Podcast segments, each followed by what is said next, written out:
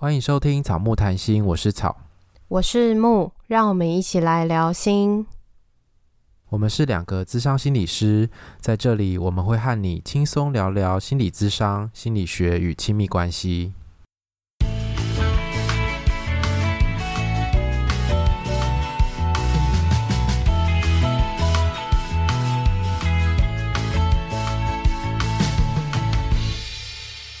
本集音乐由 OU Music 提供。我们今天这个主题非常的特别，那我们先讲一下那个 呃防雷的部分，就是我们今天会谈的主题呢是跟宠物过世有关的议题。然后等一下木会分享他宠物离世的亲身的经验，亲身经验有一种好像鬼故事的感觉。嗯，好像你撞鬼是不是？对啊，就是 有一种。要深夜奇谈之类的，好啦，反正就是就是我们会分享这个故事，然后嗯、可能会有一些情绪。那等一下可能也会，如果你听的时候，可能也会勾起你跟你的宠物的一些情绪。所以如果你还没有准备好想要面对这件事情的人呢，你可以先跳过这一集，或者等你准备好了之后再来听。然后如果你有一些听完了。呃，觉得有一些情绪需要处理的话，欢迎去找你的心理师谈谈，或者是欢迎预约台南智慧心理咨商所、台中树心理咨商所，都可以找我们哦。对，因为我觉得宠物的过世，其实很多时候我们会把宠物当成自己的毛小孩或者毛家人，深刻度不比跟人一样的深。我在讲什么？不比跟人来的差别，就是差不多的意思。对对对，所以。很多人其实，在面对毛小孩离开的时候，那个痛啊，那个悲伤难过的感觉，其实不会比亲人过世还要少。所以，我们今天就借着这个机会呢，来也跟大家谈一谈这个主题。那你刚刚讲的时候，我会有想到，会不会有的时候宠物过世跟亲人过世相比，大家比较可以接受是亲人过世，然后宠物过世有一些可能。没有养宠物的人，或者是有一些其他的人，可能会没有办法理解那个饲主的心情，或者是觉得饲主的状态有一点夸张，或是没有办法能够好好的安抚他。我不知道会不会有这样感觉，这是我的想象。我觉得会耶，因为我有听过一些那种宠物过世然后很难过的人，可是其他人就会说：“你再养一只啦，就再养一只就好了，就跟他养一样的，你跟他养一样的品种这样子。” 然后就仿佛就是呃新的一只，比如说是狗狗好了，可以取代你之前，对对对，就像失恋了再交下一个。对，可是那个是过失，那其实不太一样的意思。可是你就会知那个对那个事主来讲，你就会知道说那是不一样的，那是我跟他的连接，我跟他的关系，是我跟别的狗狗不能取代的。所以我觉得有时候心情很不能被理解，然后好像有一些人会觉得说，它就是一个宠物嘛，或者它就是一只狗，或者它就是一只猫，有必要这样子吗？又不是人，仿佛好像只有人才能这么难过，但是宠物不行一样。嗯，所以如果你经历过这些事情，然后你身边的人没有办法理解，那非常适合找智商。哎，这样说起来。也要找可以可以理解的智商师，也是，就是可能要问他，就是可能先稍微谈一下，然后感觉他能不能同理你。如果不能的话，可能就真的要换一个人。然后我刚刚也在想说，因为通常毛小孩的寿命都比人类还短嘛，大部分是这样子，所以其实有养宠物，然后跟宠物有很深的连结的人，大部分应该是会经历到这件事。所以有可能你还没有遇到，或者是。嗯，已经遇过了，而且遇过不止一次。那我觉得这些都是很深刻的经验，是值得好好的整理跟珍藏的。然后，因为木之前有嗯、经历过那个嗯你的宠物过世，宠物叫什么名字啊？大家之前有听过我们两个那时候你来我家录音的那个集数的时候，应该就知道我们家宠物的名字，只是大家可能不会记得，因为那时候是。录音的时候，哎，是你来我家吗？还是我们远端？就是有那个兔子喝水的声音，然后还有它抓痒的声音，啪啪啪啪啪啪啪这样子。对对对对对，就是有那个不知道为什么那时候收音特别好，它明明没有很近，但是都可以听得到那个声音。它的名字叫做露露。对，然后我们还这边跟他打招呼，嘿，露露 这样子。那已经好久以前了耶，可能是我们节目第一年的时候吧。嗯，第一年还是第二年，应该真的很久以前了。后来他都没有再乱入我们的节目哎、欸。因为后来我就换位置录音，之前我在客厅，后来我都回到我自己的房间。哦，难怪哦。好，对。然后我也很久没见到他，因为我们已经非常久没有一起录音了。我已经很久没有去你家了。对，现在你来我家也看不到他了。啊，我没有办法接受哎。嗯，但是你有看到他的遗照。遗照也是没错啦，可是 我想看他活生生的他。对。嗯，好，所以呢，就是你哎，什么时候发生的？去年十一月的时候，所以现在也大概我们刚刚算了一下，也快半年了。那你可不可以分享一下你当时，嗯，露露从生病，然后到后来过世的这个过程？那个过程我觉得非常的快。首先是我妈跟我说，她觉得她露露怪怪的，就是他。站不起来，就是他的脚好像有点无力，站不起来，所以他没有办法动，所以他就是这样，呃，就不像平常一样可以跳来跳去的，他就是趴着这样。然后后来我就是可能找个工作的空档啊，然后就开始想说，嗯，要带他去看医生，但因为兔子的医生是那种专科，又不比狗跟猫来得更少，所以其实也不是那么好预约。所以后来我就先带他去急诊。然后急诊的时候呢，我就是呃就觉得天哪，超级舍不得，因为就觉得啊，平常那个活蹦乱跳，然后都不给你碰的兔子，就是露露，现在竟然乖乖的给你碰，然后让你抱起它，然后去看医生。它可能还是会稍微挣扎，但因为它可能力气没有那么没有办法像平常一样那么大，所以他就没有办法挣扎。然后带它去看医生之后，就是急诊可能就是给他。呃，开一些什么药啊，然后或者是开一些草药，然后就说多久喂他一次。然后那时候我真的是非常的认真。我就是回家之后，因为他没有办法跳起来嘛，等于说他就不能动。然后他的可能尿尿大便，我怕他会沾到他自己，我就是帮他买了尿布垫。然后他说大概三小时还是四小时要喂他水，喂他吃东西一次。所以我那时候就半夜调闹钟。就是半夜起来，然后喂它吃东西。你你半夜要起来几次啊？就是三四三四小时就要起来一次吗？对，那时候大概三四小时就半夜起来一次。然后那个半夜不是那种可能十二点一点啊，然后是那种三四点之类，就是你可能起来之后你要再回去睡也很累的那种，就起来喂它。然后那一次，呃，先急诊完之后，后面就是有预约到要带它去看医生。然后看医生的时候。呃，那时候就是照 X 光嘛，然后一些什么有的没的，然后那一天我就觉得哦，超级难受。现在讲起来我也觉得很难受。嗯，那个难受是什么？我觉得像是一个，你知道他状态不好了，然后去照，可能反正他就是照 X 光嘛，然后就抽血，然后你就知道那些数值都很差。然后我觉得那时候。就是兽医的讲话也会让你很受伤，就是他会说、嗯、哦，他这个怎么样怎么样，然后其实我就是在他面前，他跟我讲那些东西的时候，我就一直在哭，可是他完全没有安慰我，一句话都没有，他不为所动。我觉得他非常的厉害，他不为所动，他就是很认真在跟我讲那些数据，然后我其实当下就觉得，嗯。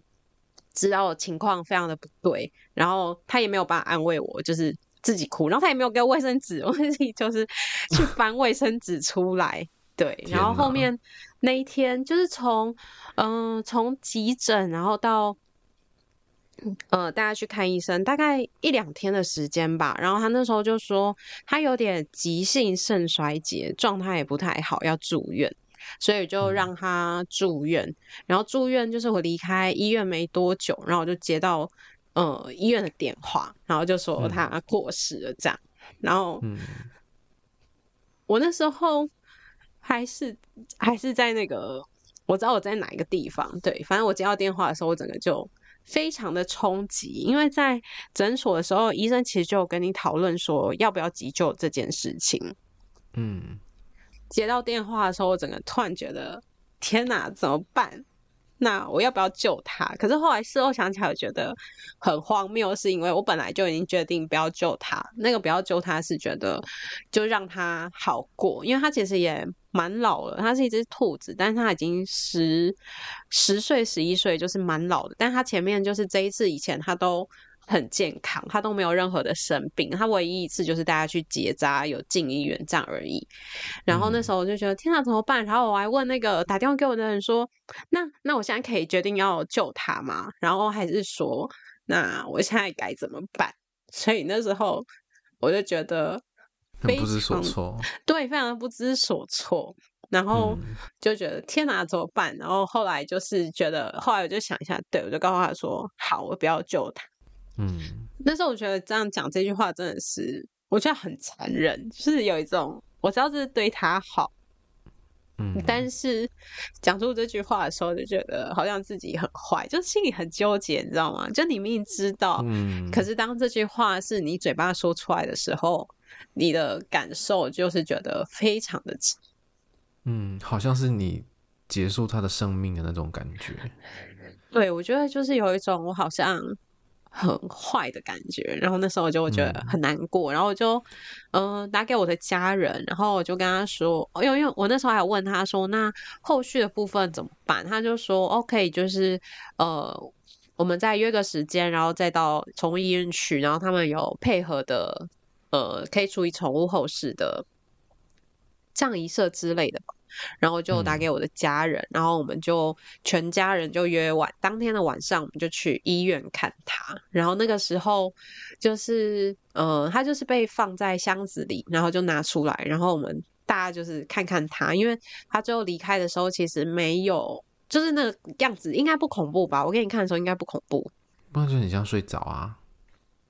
对，他就很像睡着的样子，嗯、然后就也蛮像他平常的样子。呃对，就是没有什么，就是那种很恐怖的画面。然后，嗯、呃，我那时候就有跟我妈说，就是你平常都不太敢摸它。然后我就问她说，你要不要摸摸它？然后我就感觉到我妈其实也蛮舍不得的。虽然当初这个宠物是我弟带回来，不是我们任何一个人说要养的，但是他就带回来之后，我们就也照顾它，这样应该有十快十年吧，或十年。嗯，对，所以就感觉到哇，大家我们全家就是去，然后跟他道别，然后之后当天我们就一起去吃个饭，然后那时候在呃医院的时候，他就会问你说，那就是有什么呃灵骨塔，然后有树葬有火葬，然后你想要用什么样的方式，然后那时候就会发现。哎，爸爸妈妈的意见很不一样哎。虽然就他们不是要付钱的人，嗯、他们就是还是会发表一下意见，然后但就是我们大家还有稍微讨论一下。然后我爸就说，就用最简单的就好了。他觉得灵骨塔是要就是商人在赚钱的东西，他觉得不需要，因为他就是好像呃一个塔位多少钱，然后算年费，就一年可能要个一两万的这种。费用哦，然后每年都要缴这样子哦。对对对，每年都要缴。然后它就有分什么树葬啊、火葬，然后你要是个别火化还是集体火化。然后那时候我们就讨论说，想说用最简单的方式，因为我爸就会觉得用最简单的方式就好了，然后不需要弄得那么复杂。然后我妈可能就会觉得说，呃，想要让他可能个别啊，想要好好的处理，因为个别火化好像就。一定要买灵骨塔，可是如果集体火化就全部一起烧嘛，他就会帮你之间处理掉。所以后来我们就是没有想要灵骨塔，嗯、但是其实很想要给他个别火化，可是这两件事情就没有办法同时存在，所以后来就决定是集体火化。然后那时候就有问说，哎、嗯，那如果火化之后，后面我们会怎么知道？嗯、呃。他被收走啦，然后他什么时候烧完这样，他就说会有讯息通知我们。然后我觉得其实很意外的是，因为他说大概几天内会完成，然后其实我我没有等到那个讯息，结果后来我有一天回家的时候，我妈就跟我说，她有打电话去问问那个进度，然后我就觉得，哎，就是没有想到，就是他对这件事情这么的上心。哎，所以你妈原本的态度是什么？对火化，你妈的态度是什么？他也没有特别说什么，就是也没有说不要，或是也没有说一定要怎么样，就是尊重我们的决定这样子。哦，就是没想到，没有想到他这么积极。对对对，他还问说火化了没，这样就有一点意外。那、嗯啊、结果是火化了吗？有火化了，然后火化了，火化，然后他还没有，嗯、他好像漏了通知我们吧？是哦，怎么这样子？对，所以我妈就有打电话去问，然后问完就就跟我说这样。然后我觉得那时候，呃，那时候其实蛮多自责的耶，就会觉得说是不是太晚发现他身体不舒服，或者是是不是怎么样？就是没有好好照顾它，可是后面又觉得，因为在收它的东西的时候，因为我有朋友也有养兔子，然后我就是把它的零食、把它的东西收一收之后，觉得天哪，超级多东西，它的零食同时打开的大概有四五种。就是他可能常常都吃不同种的零食，嗯、不是一种吃完，他有另外一种，我就把它送给我的朋友，然后觉得嗯，好像其实他在的时候，我们也真的都是对他蛮好的。他从小 就吃保健食品，比我们人吃的还要认真，就吃那种化毛的锭，就是那种可能兔子啊怕会把自己的毛吃下去，就吃一些、嗯、呃那种酵素化毛锭，让它比较好去呃排泄之类的。零食这一趴我也都参与到哎、欸，我之前去你家的时候，喂他对不对？对呀、啊，然后我就会开不同的零食喂它，真的是有好几包，然后是夹链袋，你全部都开过的那一种。对对对，然后就是很多时候喂的时候。对，我要喂的时候，你都不会阻止我，就是没关系，你就喂这样子。然后我我还问说，这样他会不会不吃正餐？但是没关系，就是 他自己想吃就会吃。对，就是很很随性这样，所以后来就觉得，嗯、呃。那个自责的感觉其实就少了一点，然后我觉得、嗯、这个自责情绪是不是很常见呢、啊？就是会想说，会回想那个过去，我是不是有哪个地方没有做到吗？哪个地方没做好，或是我怎么这么晚发现，我怎么没有及时做什么什么的处理，才会有这样的结果？对，我觉得好像不管怎么样，宠物生病或者是小孩生病，好像大家一定都会有这个感觉，好像会习惯先检讨自己。嗯，可是你回回头过来看，发现其实自己也真的是做蛮多的。对啊，我觉得做超多的。过了四个多月以后，讲起来还是蛮难过的，表示你对他真的是用心良苦，用情至深呢、啊。我我觉得那个难过是，我觉得都有变化。哎，前面是很没有办法接受的。难过跟冲击，然后或者是很自责，然后刚刚那个难过真的，大家听到录音，我不知道大家的感觉是什么，但我们后面在前面再更防雷好了。嗯，对，我觉得刚刚很像是一种心疼跟舍不得。嗯，他最后走了那段路。对啊，我觉得。就好像是，呃，假设是一个人过世好了，就是他即便过了再久，你可能也不会完全的不难过，你可能就是想到的时候还是会难过，但是难过的感觉可能跟一开始也不一样。可是要说完全放下吗？可是他就在你生命中就是那么重要的一个角色。对啊，而且十年其实很久诶，你每天回家他都会。呸呸呸呸！我知道他这边 有陪伴你，对对对，一段时间生气，然后喂它吃东西啊，干、嗯、嘛的？对啊，虽然说我觉得兔子不是那种跟人互动性很高的宠物，我觉得至少露露不是啦。它大部分时间就是躲在自己的笼子里面做自己的事情，吃自己的东西。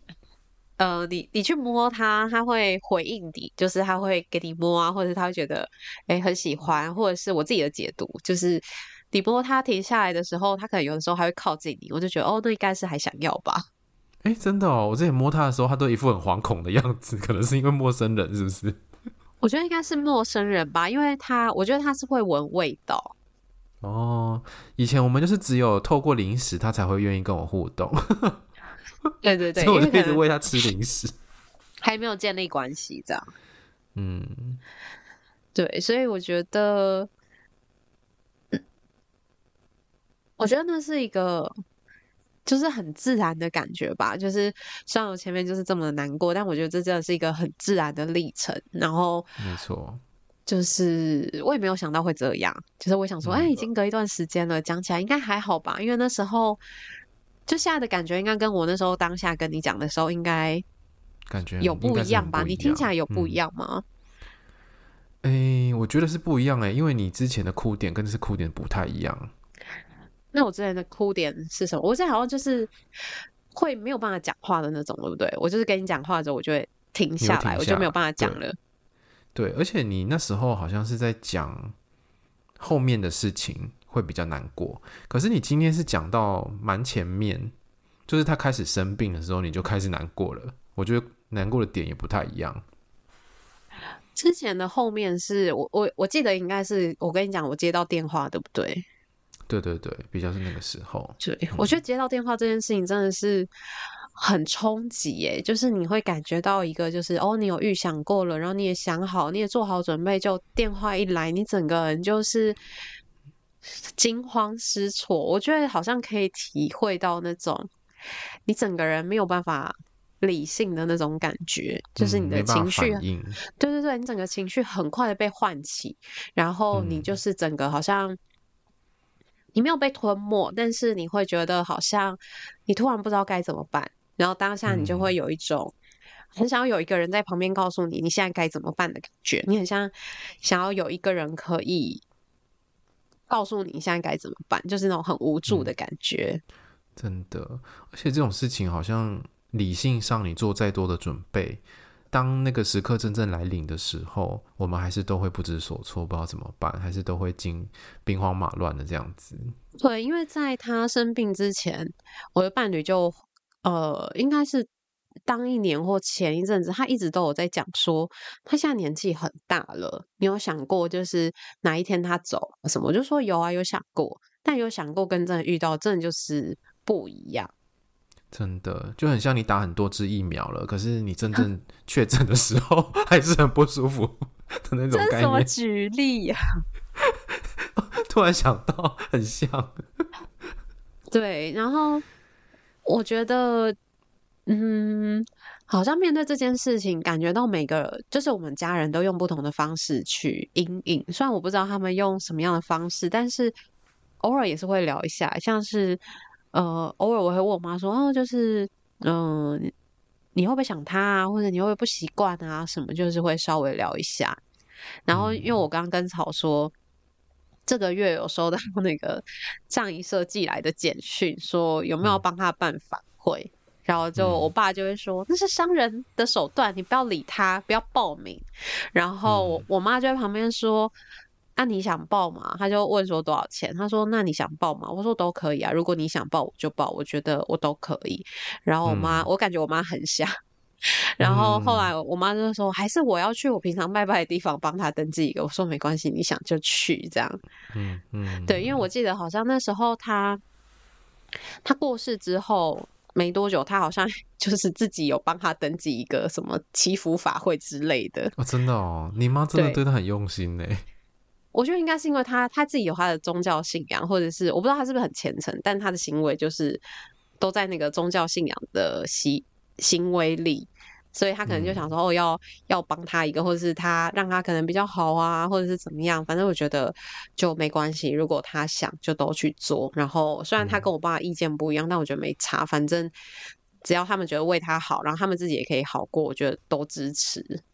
啊，所以你们后来有要办那个法会吗？参加法会？呃，那个藏仪社的没有，但我不知道我妈自己有没有去登记其他地方。对，嗯，因为其实这个就是一个很重要的哀悼的过程，就是你会用你自己的方式，例如说你的宗教信仰，然后不同的宗教，或者是你会有你专属于你跟你的宠物，或者是你跟跟你的亲人的某一种很私密的方式，会有一个在他离开之后还能跟他找回连接，或是为他做一点什么的一些事情。有，我记得那时候结束之后，我妈好像她死掉之后没多久，我妈就会说：“那你们可以把就是所有你们有她的照片都传到相簿群，就群主的相簿嘛。”然后她就是放上去，她可能就是会想要看吧。真的，因为你后面你就就是只能看照片，然后我觉得那个就是你珍藏的记忆，而且人的记忆很不可靠吧？就是当时间一久了之后，你那些。曾经有的画面，你可能记得越来越少，而且画面变得越来越模糊。我觉得到那个时候真的是会蛮难过的。对啊，我觉得就像你这边有列的一个问题，就是在他的死亡里体会到什么？我觉得就是体会到，嗯，真的没有办法准备。哎，就是大家都会说要提早做准备，嗯、可是准备。归准备，遇到又是一回事啊！我觉得好像没有办法准备，所以或许以后可能接案的时候也会觉得，嗯，好，就是可能可以理解，就是不需要跟个案讨论怎么做准备，可能可以帮忙他预防。嗯、准备是准备，你实际遇到可能还是会不一样。而且我们理性都知道啊，反正宠物一定会过世，人也一定会过世，我们终有生命有结束的一天，我们理性都知道的。只是有时候你可能没有一直把它放在心上，或者是说。嗯、呃，你其实一直有放在心上，你也一直不断提醒自己，为自己做准备。但是真正来临的时候，我觉得是另外一件事，冲击会变成是一个感受性的东西。对，那时候就不是知不知道了，是你的感觉在在驱动你。那时候就不是是认知了，嗯、那时候是你的感觉。没错，而且我觉得很神奇的是，就是我在写这个大纲的时候。我其实也会有情绪，哎，就是写一写，就是蛮想哭的，我也不知道为什么。你那个想哭的感觉是什么？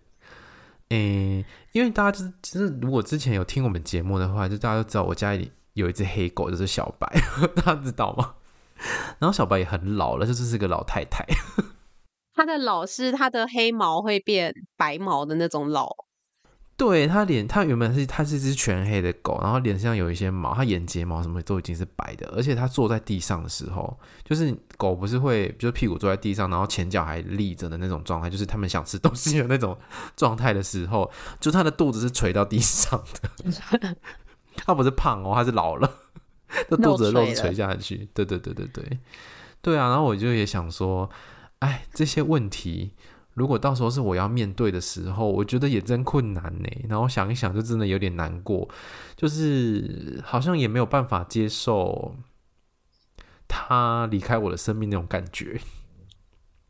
虽然说我们没有住在一起，就是我很久很久才会看到他一次，可是就会想说，哎，每次见面的时候他都那么兴奋，然后他每次都就是用前脚踢我什么之类，他就会扑上来。